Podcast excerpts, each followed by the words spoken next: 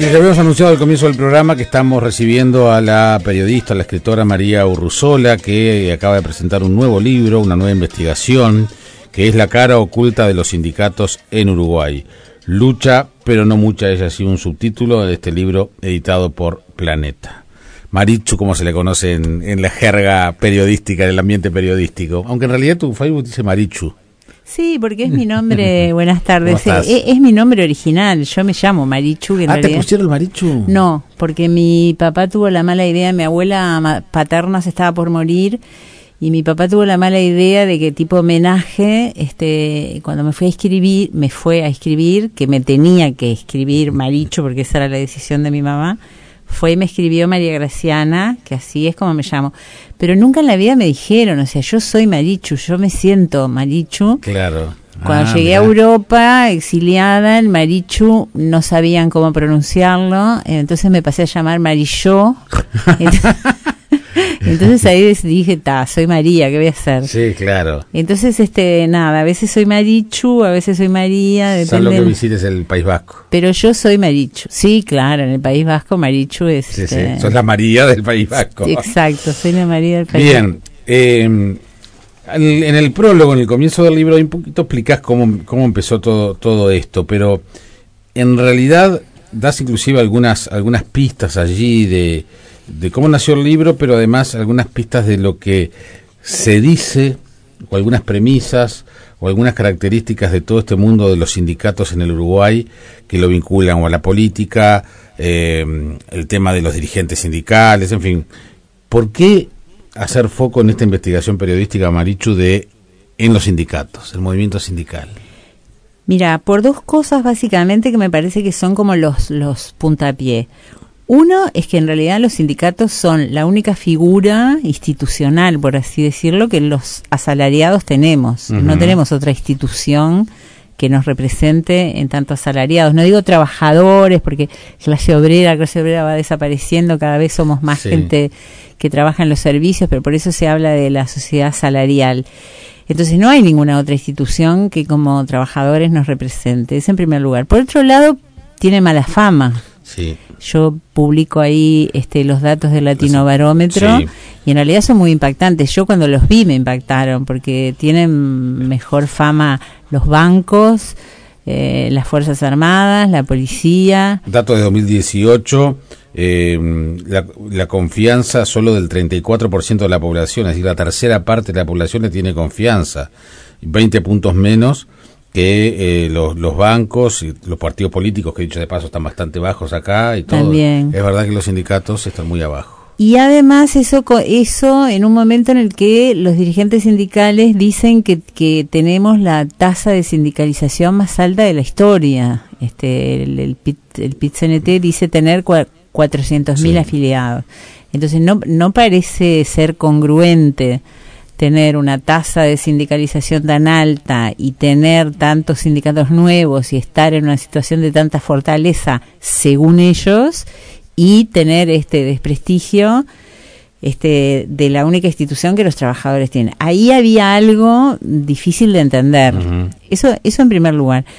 Y en segundo lugar, este, los sindicatos en los últimos 15 años, durante todo el periodo de gobierno del Frente Amplio, pasaron a tener un rol preponderante en las negociaciones salariales que se retomaron, en muchísimos dirigentes sindicales que pasaron a formar parte de los equipos de gobierno, en el Ministerio de Trabajo, en otros ministerios, en el BPS, en las representaciones sociales. Es decir, es un actor de relevancia. Entonces, el problema es que ese actor de relevancia, uno le empezó, empezaron a aparecer como pequeñas chispas de llamados de atención cuando procesaron a Alfredo Silva en la salud, cuando la paliza que le dieron a los jóvenes del CEPRIL y que salió el video. Es decir, empiezan a aparecer fenómenos nuevos que, que en realidad apuntan, cuando, vos empezás a tener como uno, dos, tres, cuatro mm, episodios de problemas de manejo del dinero, eh, quiere decir que empieza a haber una cultura, ¿no? que empieza a permear cuando empezás a tener demasiadas advertencias de dirigentes que en realidad hay, hay un, uno de los sindicalistas que entrevisté que me dice dirigentes de aire acondicionado. Cuando empezás a tener, viste, gente que, te, que se pone crítica y que en realidad este, los destratan, es decir, todo eso fue conformando como un escenario, decir, bueno, vamos a mirar de cerca. Yo no, no tenía ninguna cercanía. Este, vamos a mirar de cerca a ver qué pasa, vamos a mirar de cerca a ver si de verdad hay tantos sindicatos, si de verdad hay una tasa de sindicalización tan alta, si de verdad estamos en un momento de fortaleza o todo lo otro es indicio de que de que hay algo que no está funcionando bien. Sí, esa tasa también se reconoce que aumentó significativamente durante los gobiernos del Frente Amplio también, ¿no? Quizás por lo mismo que tú decías, al transformarse en un actor tan importante el, el PIT-CNT como interlocutor, también muchos trabajadores. Este, claro, Marco Superviel, que es docente grado 5 en Sociología del Trabajo, sociólogo, especializado en sociología del trabajo, él dice que en realidad hay como tres grandes motivos por, las por los cuales la gente se afilia al sindicato. Uno es porque, bueno, por las dudas, por si pasa algo, más vale estar afiliado al sindicato. El otro es porque, bueno, todos los amigos, la barra se afilia. Y la tercera razón es por convencimiento ideológico, pero que esta razón es la, de la menor cantidad de gente. Entonces, este, yo intenté ver cuántos, cuántos sindicatos hay, por ejemplo, y no encontré la respuesta. Ni los propios dirigentes a nivel nacional saben, porque como, como lo que nosotros tenemos es una convención y no una central, es decir, tenemos una convención que unifica a todos los sindicatos que existen en el país, pero todos los sindicatos son autónomos al mismo tiempo del resto, cada uno es autónomo de los demás. Entonces, mañana, yo que sé, en esta empresa se arma un sindicato que puede o no contactarse con FUESI, que puede o no pedir ingresar o que puede o no. Entonces es como muy nebuloso el mundo de eso, no se sabe muy bien. Al mismo tiempo yo soy de las convencidas de que en realidad es un actor relevante para la calidad democrática. La famosa institucionalidad. Claro, para la institucionalidad. Una buena democracia necesita sindicatos activos, este, que tengan, digamos, una alta participación en la vida institucional del país, que, que, que de alguna manera este, conozcan el oficio y el métier y el sector de producción en el que trabajan. Este, yo viví muchos años afuera y tengo tengo un recuerdo que nunca más se me borró. Yo eh, venía de, de, Francia donde los sindicatos tenían esa preponderancia. Había tres centrales, no había una como acá, había tres centrales muy fuertes. Pero yo estaba acostumbrada a ver a los sindicalistas que hablaban, yo qué sé, de, su sector de actividad y daban cifras, daban esto, como ahora pasa acá. Pero cuando yo llegué acá, que estábamos, el país estaba saliendo de la dictadura, le pregunté a un dirigente sindical del puerto cómo era el negocio del puerto y no tenía idea del negocio del lugar donde él trabajaba. Y a mí eso me sorprendió, pero dije, qué raro, ¿cómo un dirigente sindical no va a ser capaz de conocer? Eso por supuesto que no es ahora el caso. también nuestros dirigentes sindicales fueron este, el, conjunto del movimiento sindical, no solo los dirigentes. El problema es que hay problemas. Cuando uno mira de cerca, se da cuenta de que hay muchos problemas. Tú, hablas del tema del secretismo. En, el, sí, bueno, cruza todo el libro. El, total, el secretismo. el secretismo es como. Ellos tienen como una especie de filosofía de, bueno, esto es asunto a puertas cerradas.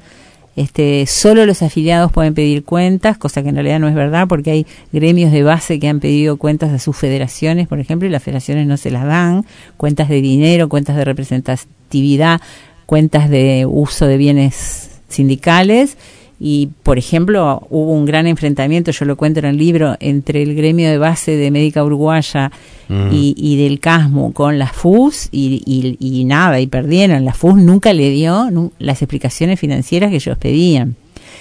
Y a medida que uno profundiza en diferentes sectores, se empieza a encontrar, eh, por ejemplo, que es repetitivo el tema de si se rinde, rinde cuentas o no del uso del dinero, es repetitivo el tema del uso de las horas sindicales. Las horas sindicales es una cosa que llegó con el gobierno del Frente Amplio, que está muy bien tener horas disponibles para la actividad sindical. Pero cuando yo fui a ver cuántas horas disponibles, cuando pregunté en la Intendencia Canelones cuántas horas sindicales tenían y me contestaron 30.000 al año, yo le contesté al encargado de prensa, no, te, estarás equivocando, serán 3.000 al año. No, no, 30.000 al año. vos decís, bueno, tantas horas sindicales para una intendencia que tiene 4.500 funcionarios, eh, ¿por qué? Entonces, este, todo esto en realidad debería ser materia de debate.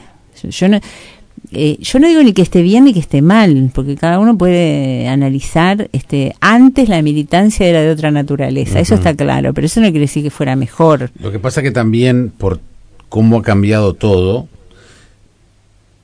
el discurso es un discurso de, ante las críticas, de transparencia, fortaleza, horizontalidad, este, han surgido voces disidentes, no digo sindicatos de otro signo, eh, no voy tan lejos, pero voces disidentes, estoy pensando en una Valeria Ripoll, por ejemplo, y todo el grupo que, que ella de alguna manera integra, este, donde está José López y otros dirigentes importantes, que tienen una mirada por momentos discordante a lo que es el tronco central de la central del PIT-CNT, y en realidad la respuesta es no, aquí es transparente, todo el mundo puede hablar, todo el mundo puede disentir, pero la mayoría manda y ahí es donde viene un poco el lineazo, ¿no? Sí, y no, eh, yo te diría que, que, hay, que hay problemas que son como uh, de otra índole. Por ejemplo, José López, que es el dirigente máximo de COFE, él se vio involucrado en, en la golpiza del CEPRIL, estuvo ahí, está el video, está en la vista, uno lo puede ver finalmente no terminó procesado, pero ¿eso hace de que él no tenga una responsabilidad moral en el maltrato a los chicos? Yo no creo, no creo, no creo que la justicia determine lo que es ético o no es ético en un dirigente sindical. Eh, eh, toda su familia ingresó en el, en el INAU, trabajan su mujer, sus hijos. ¿Es ético? ¿Se puede ser dirigente sindical y hacer entrar a, a toda tu familia? Sí, me parece que hay muchas preguntas que están más allá de lo formal, que deberían ir más allá de lo formal. Este, Valeria Ripoll, yo creo que hay que recuperar la dignidad de los hechos en el Uruguay, es una frase que empecé a repetir porque me gusta, y abandonar un poco la primacía de los dichos. Porque todo el mundo habla de lo que dice fulano, que le contestó Mengano, que le... Yo no sé cuáles son los hechos sindicales de Valeria Ripoll. Eh, Valeria Ripoll tiene el apoyo de los trabajadores municipales. Este, hay nueve mil y pico de trabajadores, de los cuales la mitad están afiliados a DEON, de los cuales la mitad de esa mitad votaron y de los cuales ella sacó la tercera parte. ¿Cuál es el apoyo real que tiene? Según datos que a mí me dio el monitor de trabajo que tiene equipos consultores, cuando hay paro general, las personas que efectivamente declaran haber parado, no no haber ido porque no había escuela, entonces o no había adherir al paro es alrededor del 17% de los trabajadores. Entonces, uno puede tomar a Valeria Ripoll por sus dichos y su este mm, digamos actitud. ahí va, por su actitud, ¿no? de enfrentamiento o puede ir a ver cuáles son los hechos. ADEO Montevideo también tiene 30.000 horas de licencia sindical. ¿En qué usan esas 30.000? ¿Quién las usa? ¿Para qué?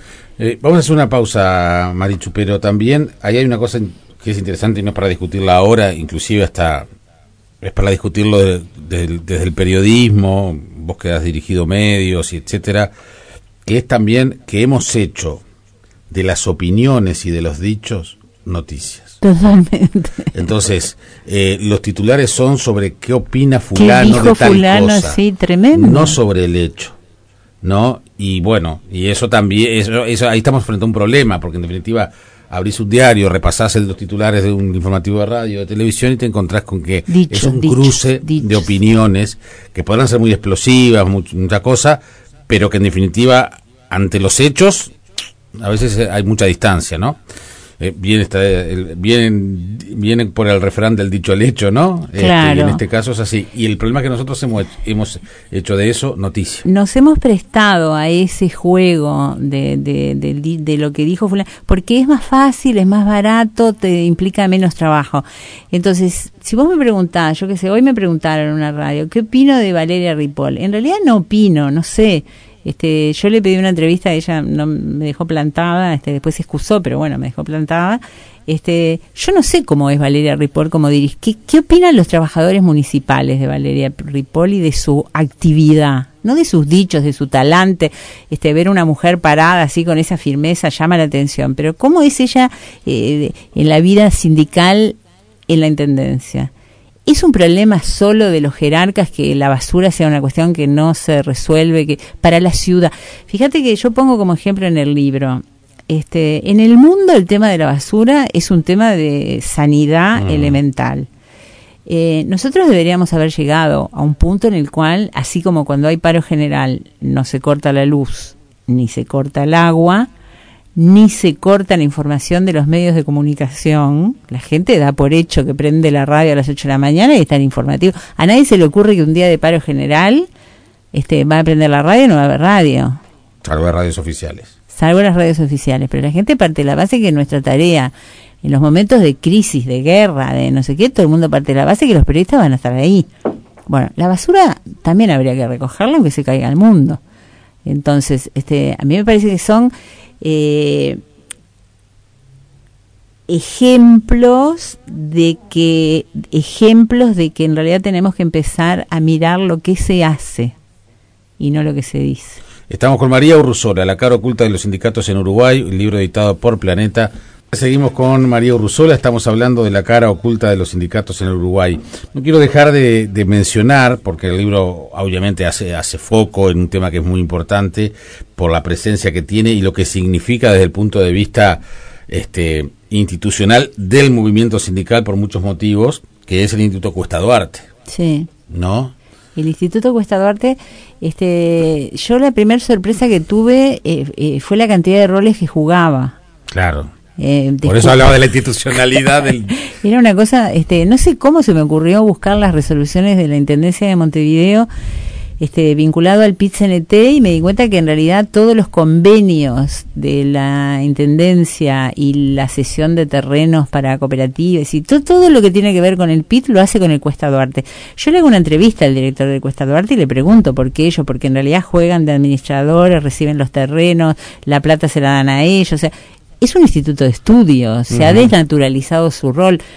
Eh, le hice un pedido de informes a INEFOP, que no lo contestó hasta que fueron llevados a la justicia, y ahí me entero de que en realidad INEFOP en siete años le dio 8 millones y medio de dólares al PIT-CNT y 8 millones y medio de dólares a las cámaras empresariales también, supuestamente para formación, y le dio como tres o seis veces más al BPS para empleo juvenil cifras enormes, ¿no? Esa plata es plata de todos los ciudadanos, o sea, todos los ciudadanos tenemos derecho a que en realidad nos rindan cuentas sobre el uso de ese dinero. Pero además, este, ¿por qué el PCNT no tiene personalidad jurídica cuando en realidad tiene una resolución de un Congreso, ya no me acuerdo si del año 69, 71, o sea, antes de la dictadura, donde eh, la propia CNT resuelve en su artículo, no me acuerdo cuánto, este, sacar personalidad jurídica apenas estuviesen aprobados esos estatutos que estaban votando. Y nunca lo hicieron. El argumento de ellos es que en realidad los modelos de personalidad jurídica que tiene el MEC no condicen con la especificidad sindical. Está bien, puede ser que sea verdad, pero han pasado 40 años. Claro, y es, muy, fácil modernizarlo, ayornarlo. Y, y, es muy fácil plantearle a los, a los al ministerio, a los empresarios, sí, bueno, vamos a hacer un estatuto acorde a la especificidad. O sea, en realidad no querían tener personalidad.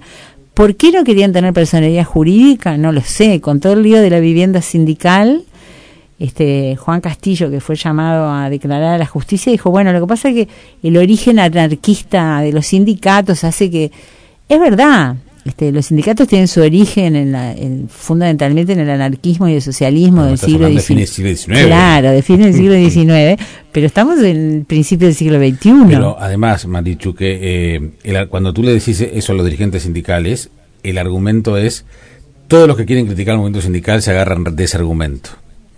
¿No? Este, y, bueno, es, es, un, es un dato que es relevante dentro de la actualidad del, del, movimiento sindical. Sí, porque en realidad hay otras preguntas que se tienen que responder vinculadas a eso que yo planteo en el libro. ¿Los sindicatos confrontan o colaboran? Hay una frase de Turiansky que dice, ¿cambiamos o no cambiamos el sistema? ¿Los sindicatos están para cambiar el capitalismo o no?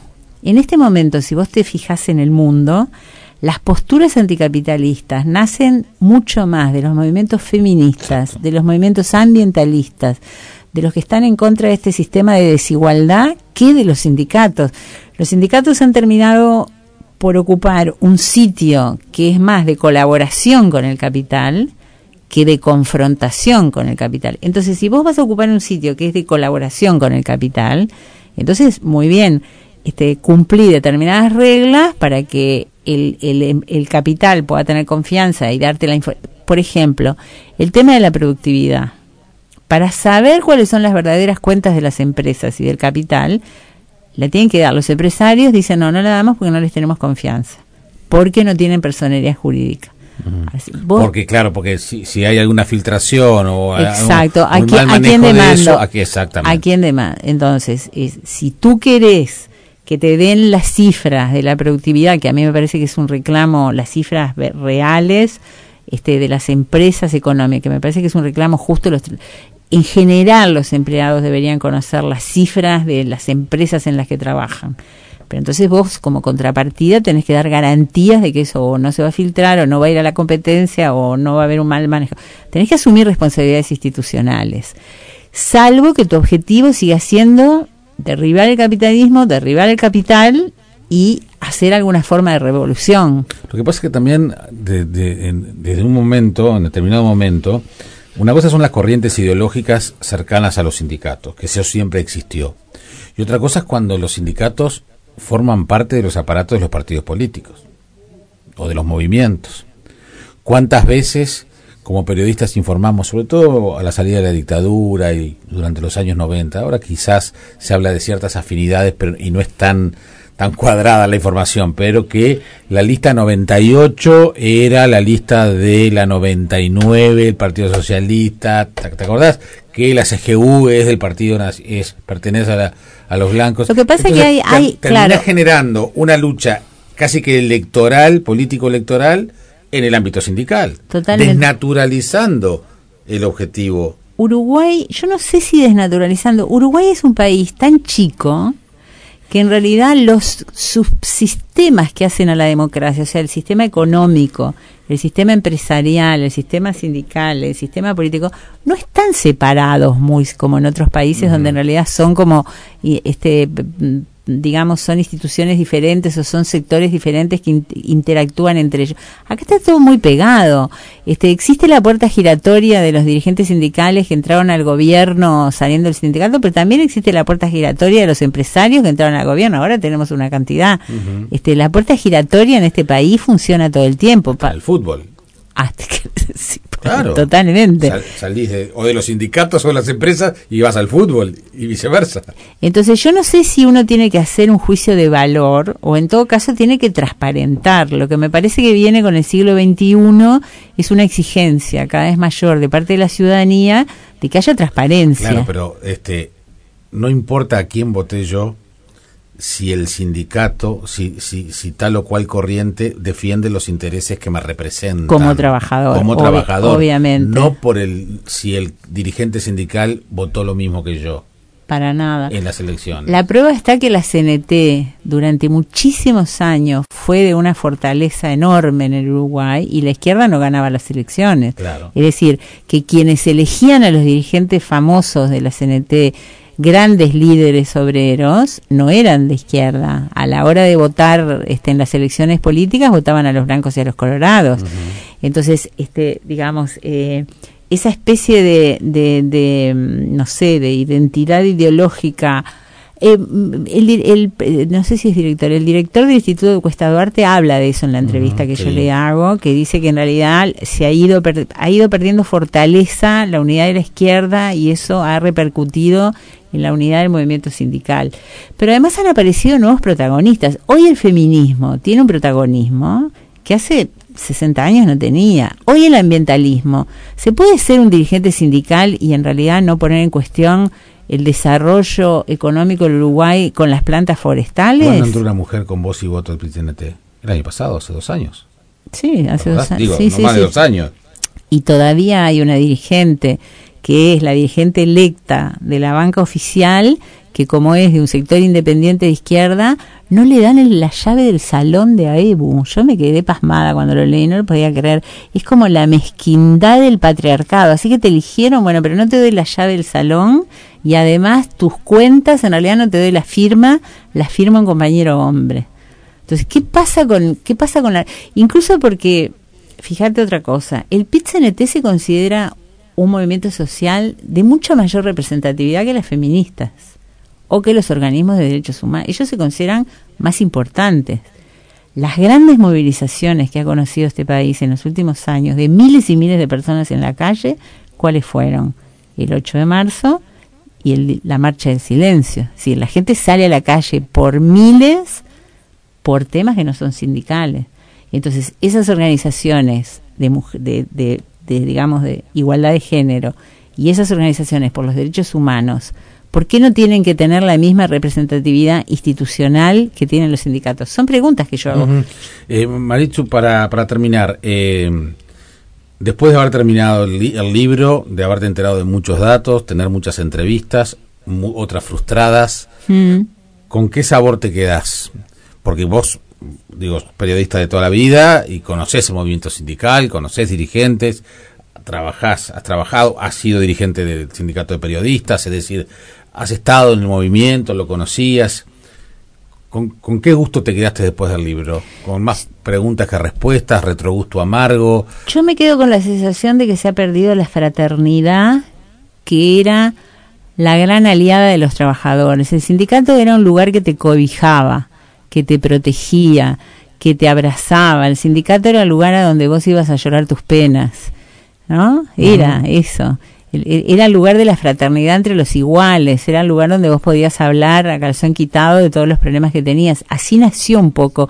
Este, originalmente eran mutuales de trabajar, así nació el mutualismo, de ahí viene. O sea, hay una cosa de fraternidad que se ha perdido. Yo me quedo con esa sensación.